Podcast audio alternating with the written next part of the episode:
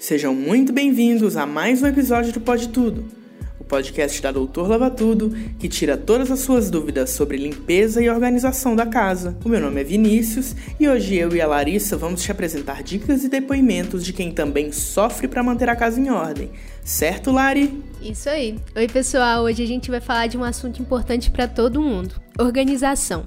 Para começarmos essa discussão, a gente separou duas histórias engraçadas e que eu aposto que já aconteceu algo semelhante com você. Encontramos esse relato no Twitter e que aconteceu no início de janeiro. Um homem espanhol fez uma série de publicações no Twitter após perder o brinquedo favorito da filha, provando que problemas de organização podem acontecer no mundo todo. O pai, chamado Ivan, contou a narrativa trágica e engraçada de como foi a busca pela zebrinha de pelúcia Sebrit, que a filha Noah gosta de abraçar ao dormir. Segundo Ivan, o Sebrit é um membro importantíssimo da família. Diz que ele vive sendo perdido pela casa, mas a filha chora até encontrar ele. E o resto da casa só dorme em paz quando os dois estão juntos. Mas um dia, o bichinho simplesmente desapareceu. E você, Vini, você tem algo que vive desaparecendo assim? Eu tenho, Lari. E te falar que São Longuinho já deve estar para me enviar uma conta de tanto que eu chamo ele. Eu perco chave, eu perco o brinquedo do meu gato, eu, e tudo na hora que eu mais preciso. Minha carteira, então, sempre que um, um, motoqueiro buzina na porta da minha casa, ela some. Eu acho que é, eu acho que é um pacto. Acho que esse programa é para você, hein, Vinícius? Pois e o pior é. disso isso acontece quando você não se organiza, né? E não tem um espaço especial para cada objeto em casa. Mas não é sobre mim, Lário. Vamos continuar com a história do Ivan. Ele continua relatando que à medida que a tarde avançava, a esposa dele e ele procuravam o Cerbit pela casa, mas o bichinho não estava em nenhum dos lugares habituais. Para piorar a situação, a sogra dele havia feito uma limpeza geral na casa. Inclusive, fez doações de livros velhos e outras coisas que estavam guardadas em casa. E aí o medo do Sebrit ter parado em alguma caixa de doação foi ainda maior. E aí ele fala assim: a atenção em casa era óbvia. Para evitar que Noah se lembrasse de Sebrit, eles passaram a utilizar o código chamando o bichinho de O Inominável, para não levantar suspeitas. Faltavam duas horas para a hora do Sebrit e, como sempre, quando o desespero bate por causa da desorganização, o que você faz? Isso mesmo, você faz uma nova bagunça enquanto procura embaixo das colchas, colchões, debaixo da cama, caixas,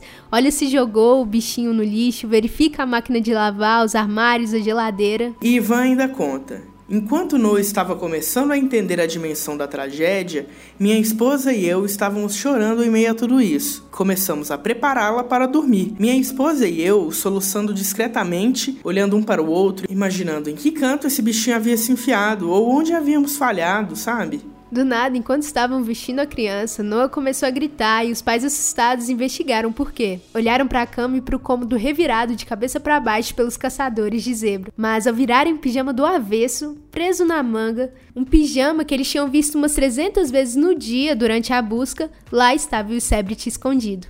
Essa história já tem quase 100 mil likes no Twitter. Provavelmente muitos pais se identificaram, né? Após o desfecho cheio de emoções da história, Ivan completou seu relato contando que Noah dormiu pacificamente em seu berço, acompanhada da pelúcia suja. É porque lá na Espanha não tem doutor lava tudo para limpar as pelúcias sujas, né, Vinícius? É isso aí. E o Ivan terminou a noite com uma merecida taça de vinho e provavelmente uma nova bagunça para organizar.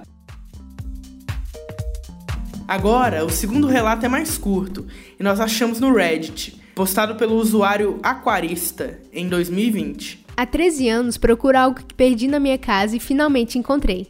Finalmente, Deus, quase enlouqueci. Era meu jogo de Nintendo DS favorito, de quando eu tinha 7 anos, chamado Nintendo Dogs Lab and Friends. Perdi o dia e fiquei tão devastado, mas nunca desisti dessa busca. Eu ainda ocasionalmente vasculhava a casa toda todos os anos na tentativa de encontrá-lo. Treze anos depois, intervalo de tempo em que nossa família mudou de casa, eu finalmente encontrei ele hoje, aleatoriamente. Eu estava procurando por uma chave de fenda na garagem e gritei: Não podemos falar palavrão nesse programa, né? E, e agora, com quase 21 anos, eu achei. E vocês, vocês também sempre perdem coisas e as encontram aleatoriamente um dia? Essas situações podem acontecer com qualquer pessoa, não é? Mas tem uma coisa que aumenta 100% as chances disso acontecer: a desorganização. Antes de darmos uma dica para acabar com esse problema, aí vai uma enquete. Segundo uma pesquisa do Instituto Brasileiro de Geografia e Estatística, o famoso IBGE, em 2017 as mulheres gastam 20,9 horas por semana com tarefas domésticas e cuidados com outras pessoas da casa, como crianças e idosos. O estudo revelou que a maioria dos homens gastam apenas 10,8 horas por semana com as tarefas domésticas. Você faz parte dessa estatística, Vinícius? Eu nunca cheguei a calcular, viu, Larissa? Mas eu provavelmente devo gastar uma média de umas 11 horas por, por semana para organizar tudo que tem na minha casa. Mas a mesma pesquisa revela que enquanto 91,7% das mulheres realizam as tarefas domésticas, entre os homens a taxa é de 76,4%. Isso não é justo, não é? A colaboração de toda a família na arrumação é fundamental. Todo mundo deve participar da organização e cuidar para deixar a casa limpa e arrumada, realizando determinadas tarefas ou mesmo evitando fazer uma bagunça. No nosso momento de desabafo hoje encontramos mais uma história. E vamos compartilhá-la com você nesse momento. O nome da história é Algum conselho de como encontrar algo que perdi na minha casa? E a pessoa continua descrevendo o problema. Eu sei que é uma postagem meio estúpida, mas não tenho ideia de onde está. É um livreto importante. Minha casa está muito bagunçada e não me lembro onde foi a última vez que a vi. Algum conselho sobre como encontrá-lo de forma eficaz? Passei cerca de duas horas e não encontrei nada. A gente espera que essa pessoa já tenha encontrado, né? Mas a melhor dica para que esse tipo de mas a melhor dica para que esse tipo de situação não aconteça é ter uma lista de tarefas domésticas planejadas e principalmente dividir as responsabilidades. Todos os moradores, eles devem ser incluídos nas tarefas domésticas, entenderem que o melhor jeito de organizar a casa é não espalhar a bagunça. Estabeleça alguns princípios que facilitem o dia a dia, como por exemplo, se abrir, feche. Quando tirar algo do lugar, coloque de volta. Quando trocar de roupa, coloque as peças sujas no espaço apropriado para isso. Coloque em cesto de roupas, em lugares estratégicos da casa ou na própria máquina. Durante o dia, lave o copo ou o talher que sujar para a pia não ficar lotada de louça suja. Isso parece até simples, né, Lari, quando a gente dá esse tipo de dica. Mas essas, essas dicas são tão simples, mas ao mesmo tempo são fundamentais para manter uma rotina limpa e uma casa sempre organizada. Nem sempre a gente cumpre, não é? A bagunça de roupas e objetos nos armários e guarda-roupas podem ser um dos maiores inimigos da nossa vida. Mas nada que alguns minutos, horas ou até mesmo um dia todo, vai depender do tamanho da bagunça que você encontrar, resolva. Cada ambiente, cômodo e, consequentemente, os armários neles inseridos merecem um tipo de atenção diferente. E isso deve ser feito sem alterar a decoração demandada por tal cômodo.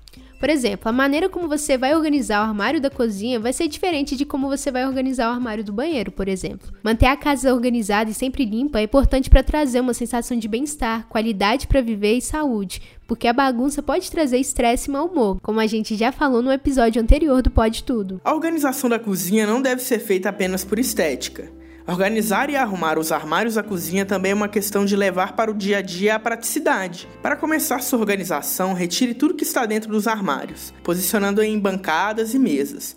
Assim, você tem uma ideia de tudo que realmente possui e consegue organizar todas as vasilhas, panelas e utensílios de maneira lógica e funcional. Antes de começar a separar os objetos, você precisa fazer uma limpeza caprichada dentro dos armários. Assim, você se livra de todos os restos de alimentos e possíveis formações de mofo. Lembre-se de esperar que o interior esteja seco antes de guardar tudo em seu devido lugar. Quando você for começar a guardar novamente, separe tudo por categorias. Imagine se no seu guarda-roupa você guardasse cada meio em um lugar diferente. Isso não ia dificultar ainda mais a sua vida na hora de achar os pares? Então a dica é organizar os alimentos e os objetos em caixas e etiquetar tudo. As etiquetas vão facilitar na hora de organizar e também na hora de procurar. Isso aí. E você pode fazer o uso de organizadores para empilhar copos e xícaras, pendurar talheres maiores nas paredes, enrolar os panos de prato para caberem em um só lugar e até guardar uma vasilha dentro da outra de acordo com os tamanhos. Seguindo para os outros cômodos, normalmente os banheiros têm armários que podem se tornar uma bagunça eterna, mas existe uma maneira muito simples e barata de contornar essa situação. Para organizar os armários do banheiro, use caixas e cestos, separando cada item por tipos específicos. A melhor opção para os banheiros são cestos e caixinhas de plásticos, a fim de facilitar também a higienização. E agora o protagonista de toda a bagunça, o guarda-roupa. O seu também é uma bagunça? É roupa enfiada e amontoada por todos os lados, já dá até preguiça só de pensar em arrumar, não é mesmo? O primeiro passo é não acumular roupas e acessórios. Faça o descarte sempre que necessário. Desapegue, pessoal. Roupas, sapatos e acessórios demais podem estar entulhando não apenas o seu guarda-roupa, mas também a sua vida. Para se livrar do problema de acúmulo, comece separando as roupas em peças para jogar fora, peças para doação e peças que vão continuar no guarda-roupa e você ainda vai usar. A segunda regra é guardar cada peça e objeto em seu devido lugar. Talvez esse seja o maior desafio, mas é muito necessário determinar o lugar correto para cada peça e objeto. Com o local definido, ficará mais fácil manter a organização e até encontrar as peças futuramente quando você precisar delas. Uma boa dica é padronizar os cabides. É claro que isso é mais um aspecto visual, mas não deixe de ajudar e facilitar a organização do seu guarda-roupas. Algumas peças, como casacos e algumas blusas, necessitam de cabides especiais, atente-se a isso. Você pode usar mais uma vez organizadores para separar meias, roupas íntimas e outros tipos de peças, facilitando ainda mais a sua vida na hora de procurar essas peças.